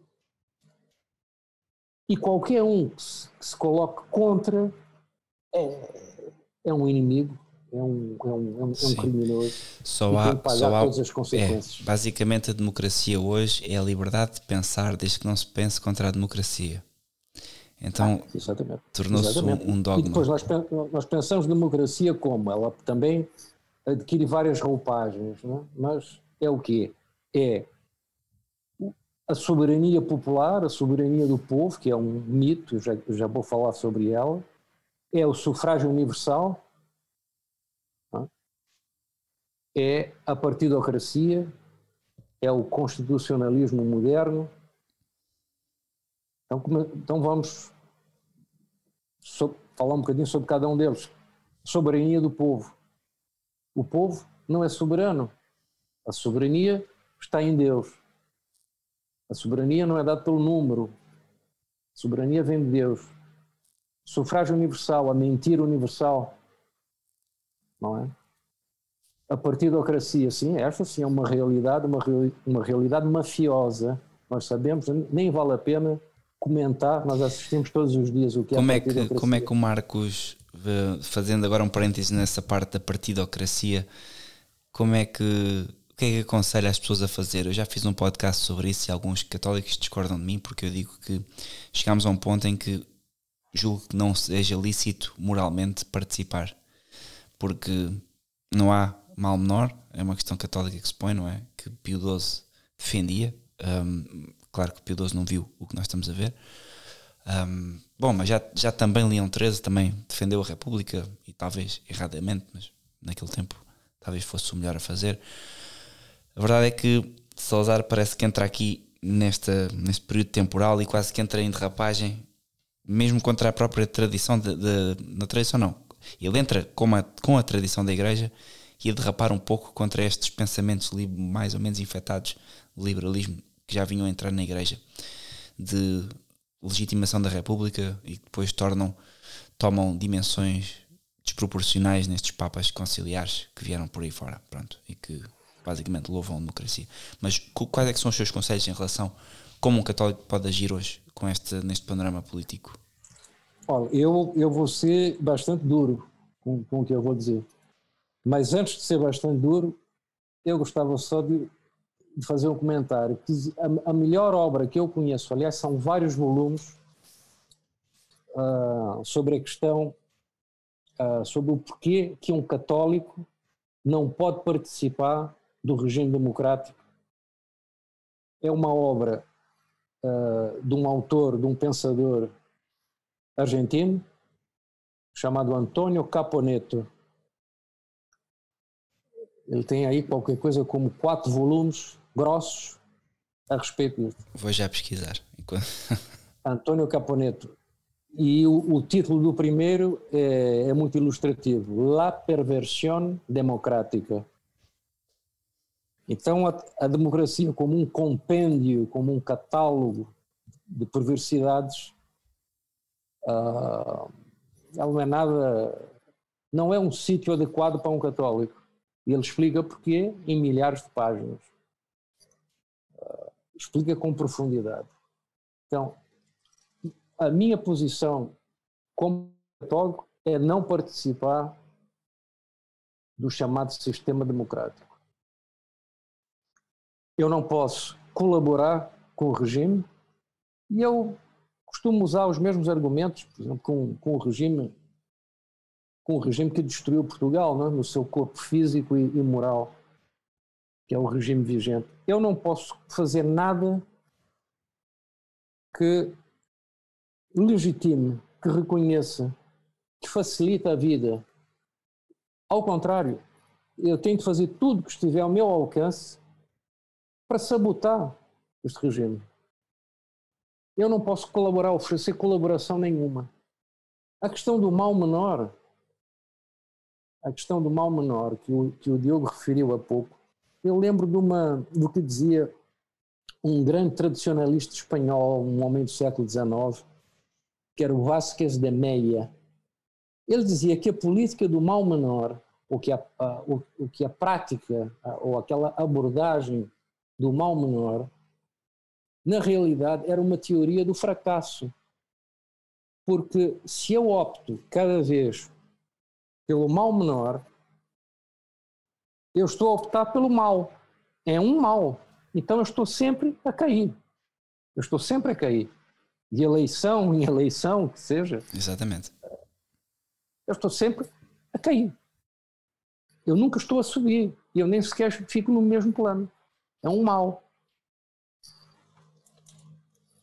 Portanto, é, a minha posição é, se eu quiser saber, eu não, eu não voto, eu não, não participo.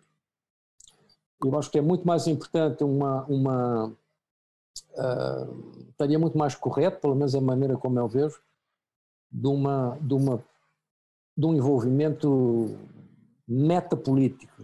Quer dizer, nós vamos tratar das questões, das grandes questões que afetam a política e cada um no seu papel dentro do seu Estado deixa um, um pequeno grão aqui, nem que seja um grão de mostarda, né? Da parábola, mas espero que aquilo frutifique. Precisamente. É, é, é, é, tratar com os jovens, é, abordar os jovens, é tentar esclarecer, é escrever alguma coisa, é participar, mas nunca participar do sistema. Porque o que o sistema quer, repare, nós em Portugal já temos 60% da abstenção. Não é? uhum. Ou seja, 60%... as pessoas sentem, eh, parece que há uma inclinação natural que as pessoas começam por sentir isto, nem é preciso explicar, as pessoas já nem vão ao voto. É verdade, é verdade, já, já não querem participar. E o, e, o, e o sistema mostra como ele é de facto uma aglomeração de mafiosos, porque eles que são numerólatras, não é? eles que idolatram o número, as maiorias numéricas e tal.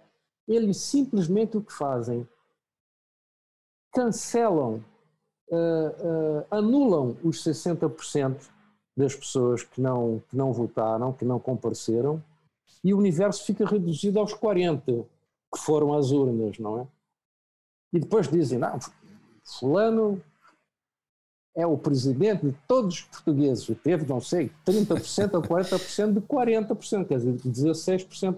O que seria o mais correto? E novamente volto à Argentina. Uma vez assisti uma, a uma palestra muito interessante, uma das, das expositoras era uma, uma, uma senhora que sugeria, mas já que o sistema gosta tanto dos números, e se há uma abstenção naquela altura, parece que era algo como 45% e tal, por que é que eles não deixam no, na Câmara de Deputados, né, que é o Parlamento, 45% dos assentos vazios? Não? É? Aquilo tinha um impacto visual impressionante. Mas o sistema não faz assim, simplesmente não existe. Agora, imagine se amanhã a abstenção chega aos 90%, como é que eles vão fazer? E depois 99%, depois só eles é que votam em si próprios.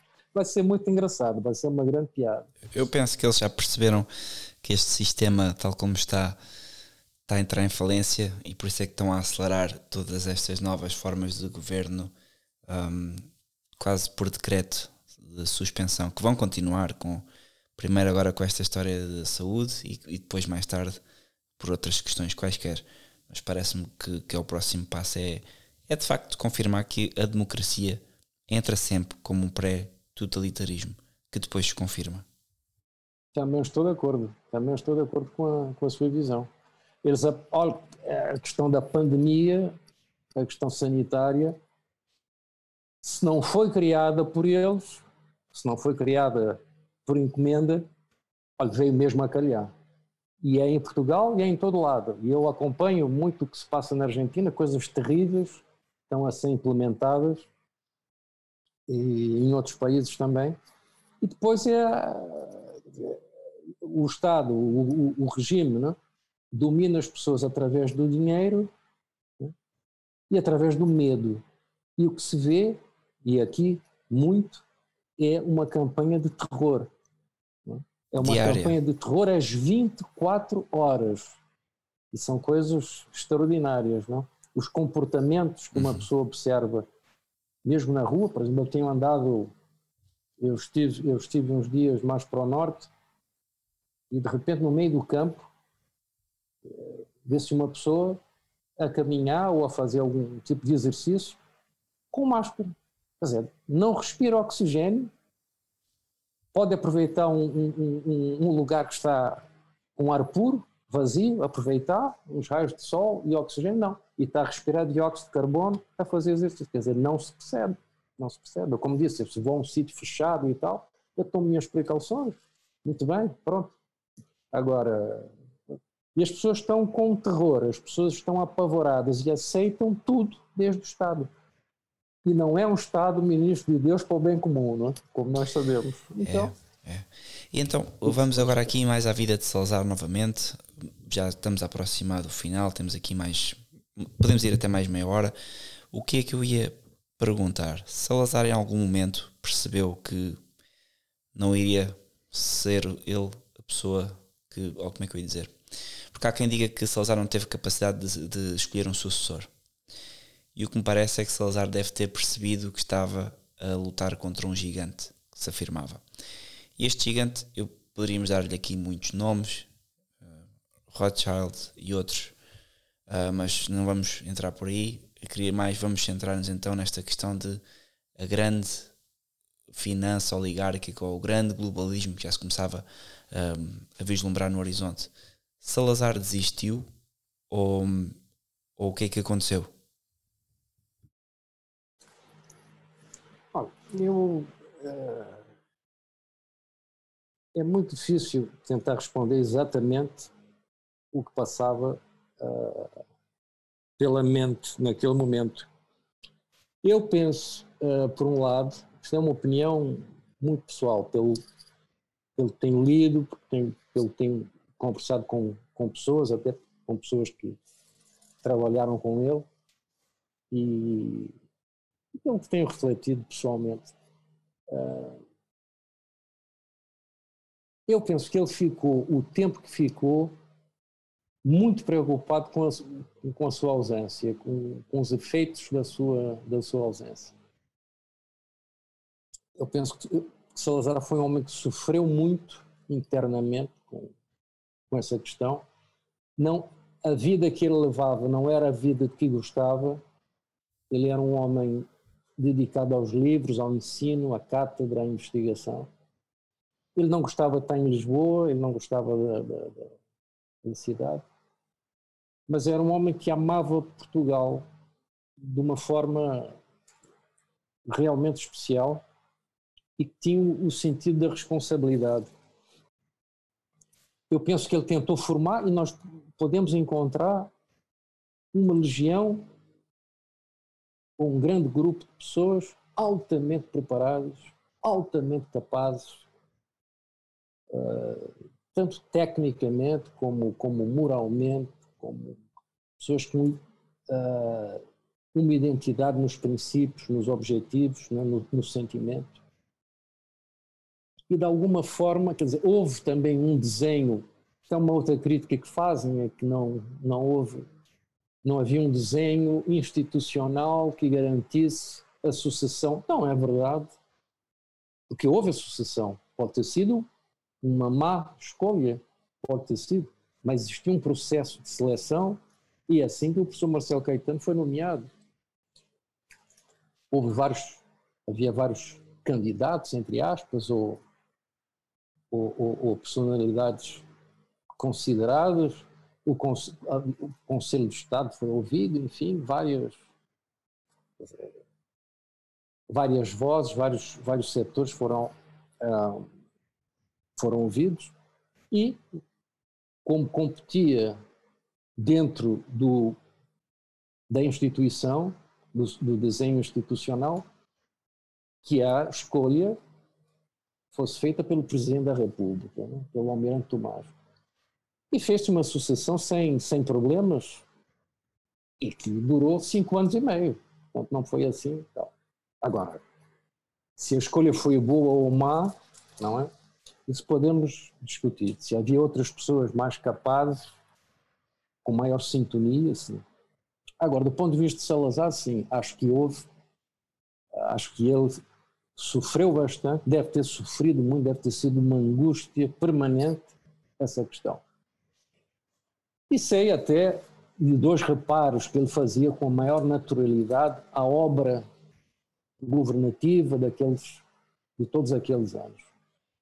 Ele lamentou duas coisas. Ele lamentou uh,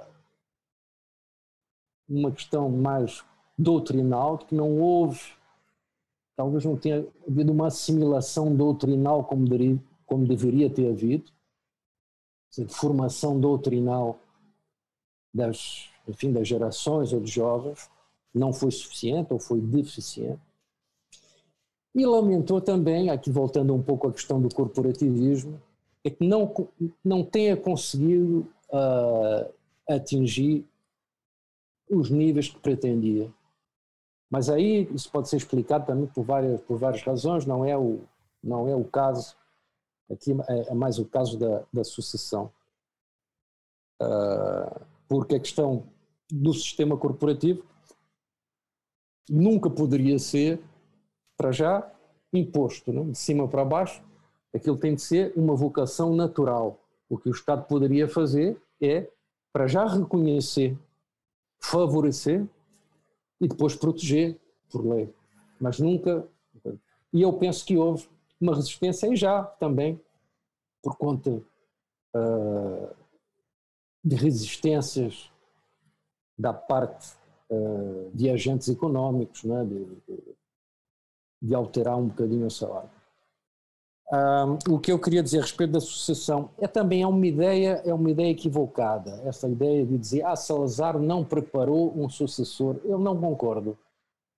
Reparem uma coisa um homem de gênio um homem extraordinário é muito difícil deixar um sucessor por melhor que seja o que venha depois, sempre haverá uma comparação ou comparações que sempre vão ser desfavoráveis. Agora, como eu disse, havia pessoas altamente qualificadas e altamente indicadas. O que é que podia dizer que uma pessoa como o professor Marcelo Caetano, enfim, não era preparado? Era preparadíssimo. Se fez ele as opções corretas, é outra coisa. Mas, mas voltando à questão sucessória, também os que dizem assim vêm sempre com o exemplo de Espanha. Porque o general Franco preparou um sucessor, preparou um sucessor, e nós vimos em que é que deu, não? Olhem para a Espanha agora. É a capital da Olhem maçonaria internacional. Fez, fez o Juan Carlos, o tal sucessor, muito bem, muito bem preparado, não é? muito bem formado, que jurou com a mão sobre os santos evangelhos defender determinados princípios. O que é que fez logo pôde? Rasgou os princípios, foram para o caixote de lixo e voltaram todos, os comunistas, os partidos. E hoje Espanha o que é? É um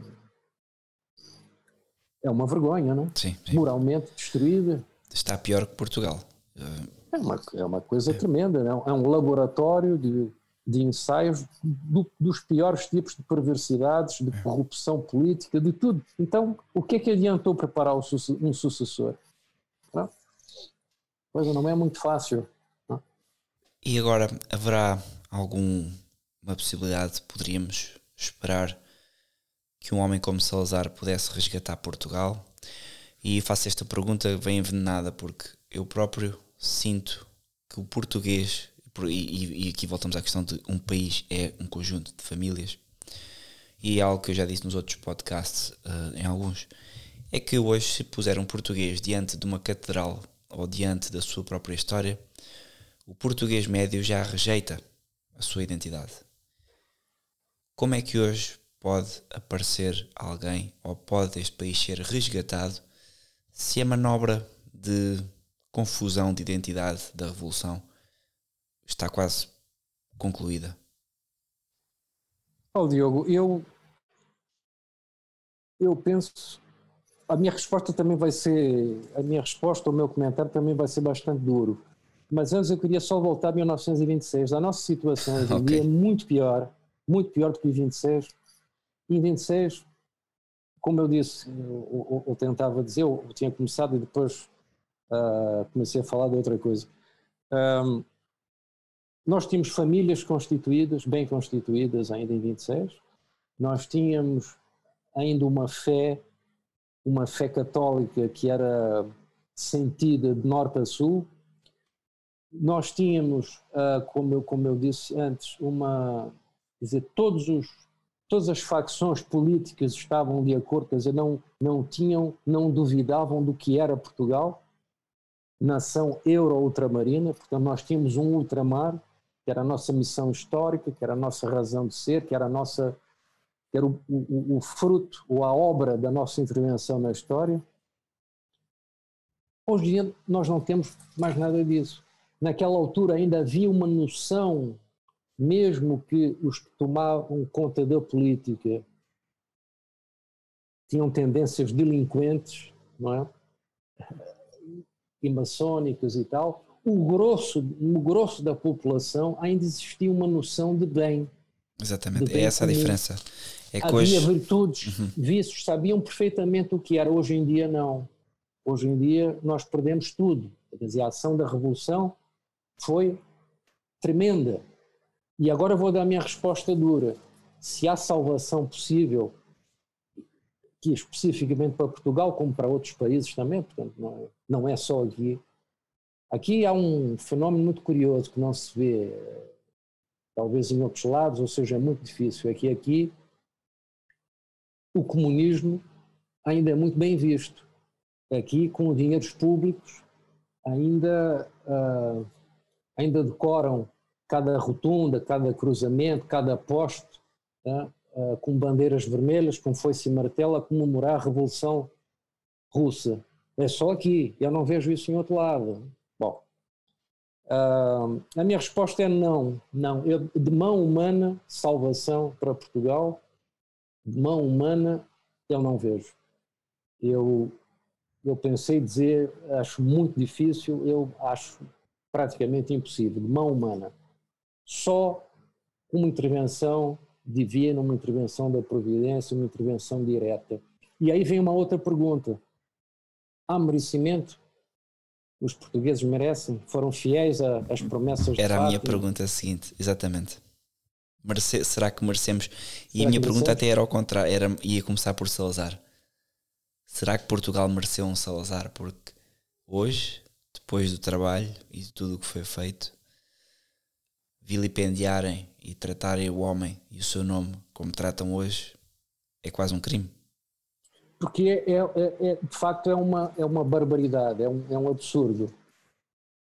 Até nós poderíamos perceber pessoas de índole liberal, mas que tenham, sejam bem intencionadas, uh, não tenham má fé. Ah, mas uh, eu, eu, eu preferia naquela altura ter mais liberdade para fazer tal coisa ou tal coisa, uma pessoa até pode perceber. Muito bem, eu não, não, não estou a falar dos de má fé. Agora, o que se fez e o que se faz em relação, em relação à memória de Salazar é algo absolutamente absurdo, intolerável, injustificado. Uh, é, é, é a reação de pessoas que vieram mesmo para destruir que vieram mesmo para destruir e que estão orientadas para o mal, porque não há. Eu vejo, por exemplo, em Lisboa, uma pessoa vê o Hospital Santa Maria. À entrada do hospital há um marco de pedra onde estavam letras metálicas de quando o hospital foi inaugurado. Um hospital imenso, um hospital universitário, uma coisa fantástica. Já não me recordo se é de 51 ou 53, não me lembro.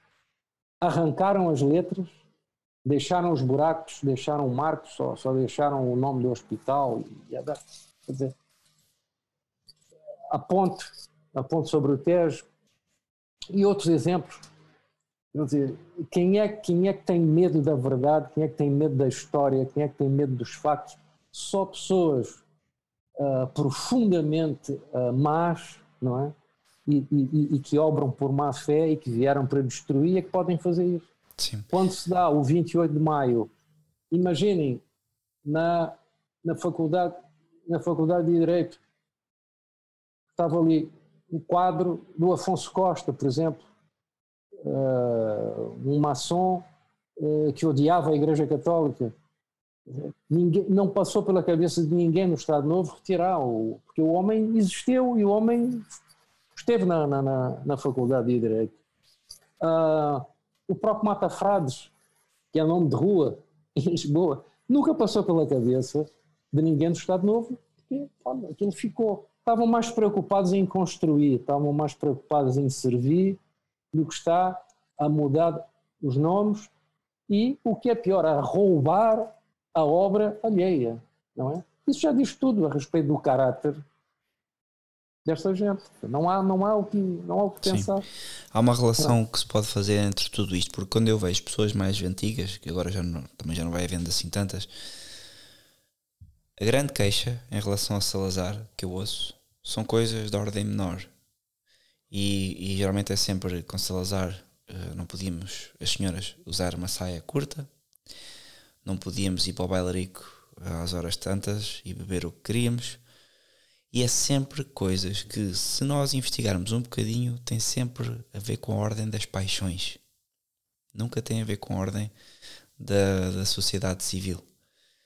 E as pessoas que se queixavam que Salazar proibia uh, manifestações e tipos de comportamento, por norma são comunistas, como é óbvio.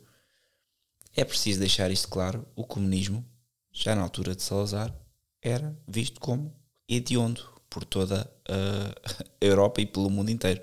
E portanto, só em Portugal, de facto, é que se consegue ainda hoje hastear uma bandeira do Partido Comunista e fazer isto com cara séria, como se não fosse uma coisa surreal. E portanto é isto. Exatamente. Temos... Exatamente. É uma, é uma tristeza, mas isto vai muito uh, em direção à, à, última pergunta que fez, não é? pode haver recuperação, pode haver uma restauração, uma restauração material e moral. Lembra-se Pio XII uh, concedeu uma benção especial a, a Portugal, a Salazar, pela obra de restauração moral e material. Repare a ordem: moral e material. Porque havia uma coisa muito interessante, e agora eu só queria fazer o um comentário. Um jornalista argentino, nos anos 60, portanto, ele entrevistava governantes, estadistas, no mundo todo. E durante 25 anos tentou ter uma entrevista com, com Salazar. E não conseguia, não conseguia, não conseguia. Um dia, que é uma coisa curiosa, em 1968, em março, portanto, Salazar uh, fica doente em, em setembro, uh, portanto, eram já os últimos meses. E ele recebe um telefonema, ou acho que foi um telefonema, ou um telegrama, não sei, de Lisboa, a dizer que sim, que Salazar estaria disposto a recebê-lo para uma entrevista. O homem entrou no avião, veio para Lisboa, fez uma entrevista, teve duas horas a conversar com, com Salazar. E depois ele tem uma entrevista castelhano, que é uma revista muito conhecida. E, e o homem, esse, jornalista, ficou até o fim da vida impressionadíssimo com o encontro que teve com Salazar. E quase em toda, toda a oportunidade que tinha, quando escrevia livros, quando apresentava e a conferências, mencionava a pensar muito na Argentina, que a primeira coisa, quando ele entra na, na, na sala e é recebido por Salazar, a primeira coisa que Salazar pergunta em castelhano, perguntou, que lhe passa a los argentinos? Tinha aquela confusão, aquela, aquele caos que estava, para variar, já na Argentina em 68. E ficou muito impressionado com isso, mas depois o que mais impressionou na entrevista foi o que ele disse. Uh, quer dizer, ele demonstrou um conhecimento da realidade argentina, sem nunca ter estado na Argentina e com todas as preocupações e problemas e questões. E ele ficou muito impressionado com isso, que o Salazar tinha captado a essência do ser argentino e da situação. Ele diz que o problema dos argentinos é um problema que vale para todos os povos. Ele dizia que o problema é que as pessoas querem, uh, as pessoas não querem, as pessoas querem estar melhor, não querem ser melhor. Então, é uma questão do ser, é uma questão essencial. Era, foi uma obra, a obra Salazar foi uma obra sobretudo espiritual, dizer, com primazia sobre os outros, Sim, sobre os outros aspectos. Quer dizer, só assim é que é uma verdadeira restauração, o resto é, é, é ficção. Podemos dizer que Salazar, em certa medida, é fazer uma ponte entre Salazar e Fátima, no sentido em que Salazar acaba por ser quase uma benção para Portugal, para evitar aquele século XX, o século do ateísmo, o século que, claro, no final do século tudo voltou a Portugal à mesma, mas parece que Portugal, que Nossa Senhora protegeu Portugal durante este tempo, não sei se é justo ou não esta, esta ponte.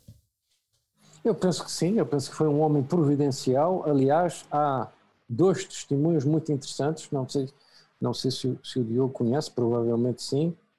Bom, um é da, é da irmã Lúcia já há muito tempo, né? eu estou a falar hum, por, volta, por volta da guerra, da Segunda Guerra. Uh, quando ela, quando ela dizia que Salazar é um homem providencial, um homem que tinha sido enviado, escolhido pela Providência, para proteger, para restaurar Portugal.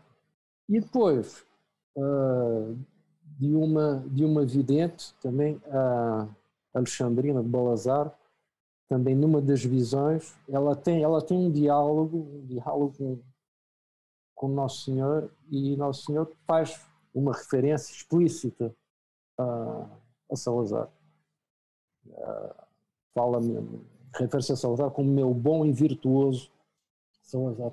Então, eu não tenho dúvida que foi um homem, que foi um homem providencial, além de ter sido aquela, aquela, aquela barreira né, à, à, à revolução.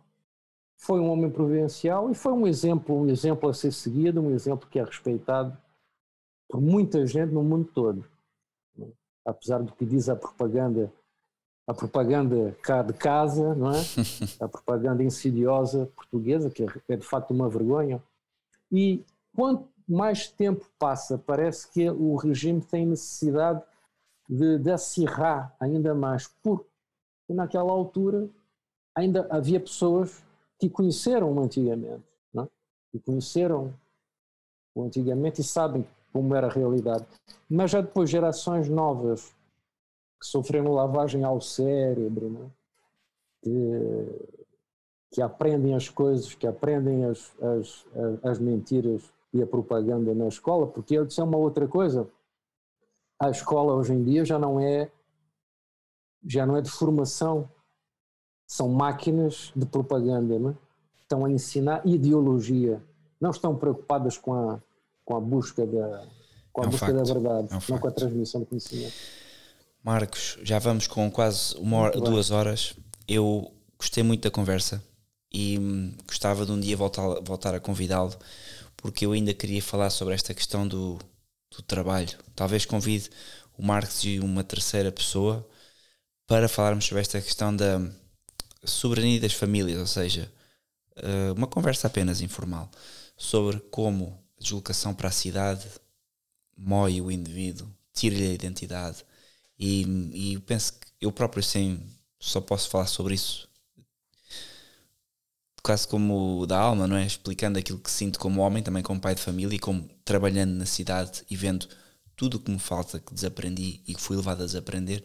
E eu julgo que esta conversa pode ser importante para as pessoas também compreenderem um pouco um, esta noção de que nós somos menos pessoas quando estamos imersos num mundo imoral da cidade que nos desconsidera e que nos rouba toda a propriedade. Atenção, é preciso ver que não se pode distinguir pessoas de propriedade e hoje não é só o comunismo que rouba a propriedade privada, o liberalismo também, porque ser dono de um apartamento numa cidade, isso é zero.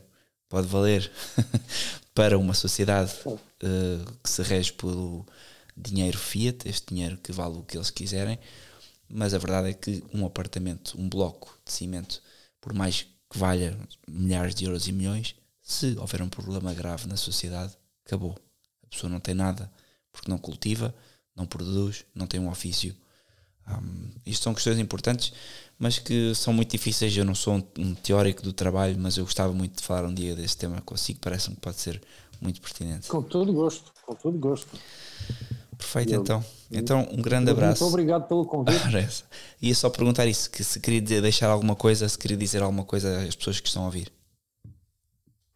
Olha, com, é, com relação ao, ao, ao, último que, que disse, de facto a, a cidade grande, a aglomeração, a vida, a vida massificada e, e mecanizada, a cidade grande, ela produz, ela, ela, ela leva a pessoa naturalmente à abstração, à ficção, enquanto que o campo, ou a vida mais rural, mais, mais pacata, ligação com a terra, ela traz muito mais, ela incentiva muito mais a tradição, portanto ela, ela traz a tradição, ela preserva a tradição, enquanto que a cidade leva o indivíduo à abstração, leva a pessoa, melhor dizendo, a ser um indivíduo e começa a ser atraído pelas ficções e abstrações. É uma, é uma coisa muito importante, acho que seria um tema realmente importante. E depois eu só gostaria de terminar talvez com uma, com uma, uma ideia que me veio à mente uh, de um filósofo, de um grande filósofo católico uh, francês chamado Gustave Thibon, que foi um grande admirador de Salazar também. E, e ele tem, tinha uma particularidade, não só um grande filósofo, mas era um camponês, era um lavrador, era um homem ligado à terra. Ele, com a mesma facilidade com que ele estava a discorrer sobre um tratado filosófico, ele depois só, só, um momento ia ali as hortas, as suas hortas e tal, e voltava com as mãos cheias de terra. Gustave Thibon. E ele tem das páginas mais bonitas que eu já, que eu já li sobre Salazar. Assim, com uma, uma fineza de análise, é impressionante.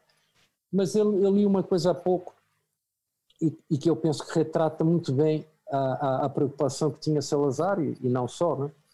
mas que também são, são preocupações que nós temos hoje em dia.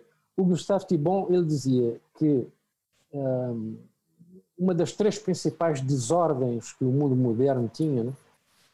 E que hoje em dia, enfim, ainda muito mais, é que havia uma, uma, uma, uma primazia do, do ruído sobre o silêncio uma primazia, uma prepotência mesmo do, uh, do ter, do possuir sobre o ser. e que também existia uma primazia da, ou um domínio da, da, da opinião ou do direito à opinião ou às opiniões uh, sobre a busca da verdade. Portanto, eu penso que isso pode ser como uma, uma citação, ou mais ou menos uma citação, uh, do que Salazar pensaria naquela altura e, que seria, e pensaria muito mais hoje, se estivesse vivo. Bom, a uh, todos os que ouviram o podcast, espero que tenham gostado, continuem sempre atentos. Vamos ver se conseguimos ter cá o Marcos mais uma vez para nos, para nos elucidar, porque penso que este podcast foi muito bom. Marcos, um grande abraço e obrigadíssimo por tudo. Grande abraço, Diogo. Muito obrigado e até uma próxima.